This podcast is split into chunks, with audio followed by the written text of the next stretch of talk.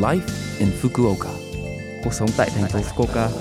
Chương trình này được truyền tải dưới sự hỗ trợ của thành phố Fukuoka. Chào buổi sáng tất cả mọi người, tôi là DJ Lưu Văn Cường. Trong chương trình Live in Fukuoka, chúng tôi sẽ cung cấp thông tin sinh hoạt và đi chơi để mọi người có thể có thời gian vui vẻ và thoải mái ở Fukuoka. Thứ sáu hàng tuần, tôi là Lưu Văn Cường, đến từ Việt Nam sẽ truyền tải thông tin đến với các bạn. Chỉ một chút thời gian ngắn thôi, nhưng rất mong các bạn hãy cùng đồng hành với mình nhé. Cuộc sống tại thành phố Fukuoka. Lễ trao giải Nobel sẽ được tổ chức vào ngày 10 tháng 12. Dựa trên di trúc của nhà phát minh người Thụy Điển Alfred Nobel, giải thưởng này được trao cho những người có đóng góp lớn nhất cho nhân loại trong các lĩnh vực vật lý, hóa học, sinh học, y học, văn học và hòa bình. Sau đó, lĩnh vực kinh tế đã được thêm vào và hiện có 6 giải thưởng. Tối đa 3 người có thể giành được mỗi giải thưởng mỗi năm. Tiền thưởng, giấy chứng nhận và huy chương sẽ được trao cho những người chiến thắng. Giải Nobel Hòa bình năm nay được trao cho nhà hoạt động nhân quyền người Belarus thuộc Liên Xô cũ, người lâu nay đã hoạt động tích cực trong việc bảo vệ các quyền lợi con người cơ bản của công dân và quyền chỉ trích chính quyền, cũng như các nhóm nhân quyền ở Nga và Ukraine. Theo quốc gia, thứ nhất là Hoa Kỳ, thứ hai là Vương quốc Anh và thứ ba là Đức. Tính theo quốc gia ở châu Á ngoài Nhật Bản, Ấn Độ đứng vị trí số 1, Trung Quốc và Đài Loan đứng vị trí số thứ hai với cùng số lượng. Những ai sẽ được trao giải thưởng trong năm nay, tôi muốn chú ý. Cuộc sống tại thành phố Fukuoka Nhân quyền là quyền con người được sống như con người mà mỗi người có được từ khi sinh ra. Ngày 10 tháng 12 là ngày nhân quyền thế giới, không chỉ ở Nhật Bản mà còn ở nhiều nơi trên thế giới. Hôm nay là ngày để suy nghĩ về nhân quyền. Ngày mùng 4 đến ngày mùng 10 tháng 12 là tuần lễ nhân quyền và nhân quyền cũng được tôn trọng tại thành phố Fukuoka. Được gọi là tuần lễ tôn trọng nhân quyền nhằm biến thành phố Fukuoka thành một nơi sinh sống thoải mái mà không bị phân biệt đối xử. Đồng thời, bạn là người không thể thay thế, những người khác cũng không thể thay thế.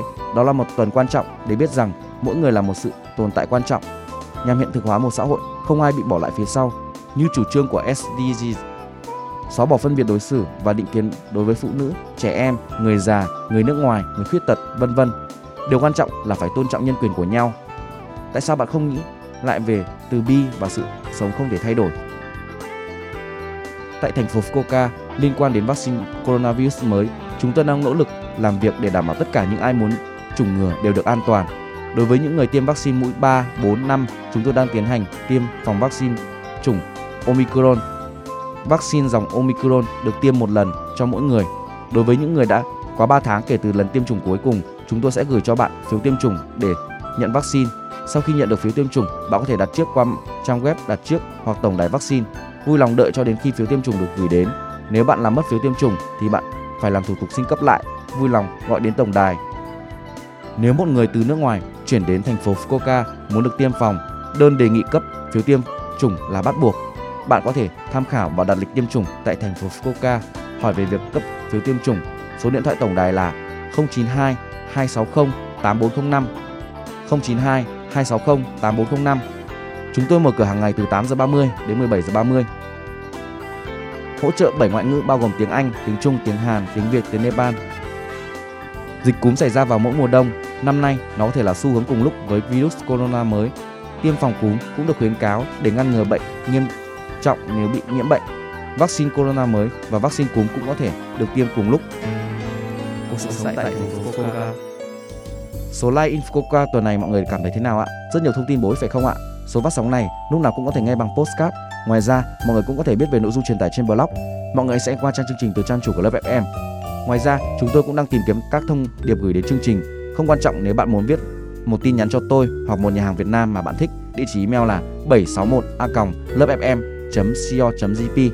Cuối cùng, tôi xin phép gửi đến mọi người bài Sao cũng được của ca sĩ Thành Đạt để chia tay mọi người. Chúc mọi người một ngày vui vẻ. Hẹn gặp lại mọi người vào tuần sau.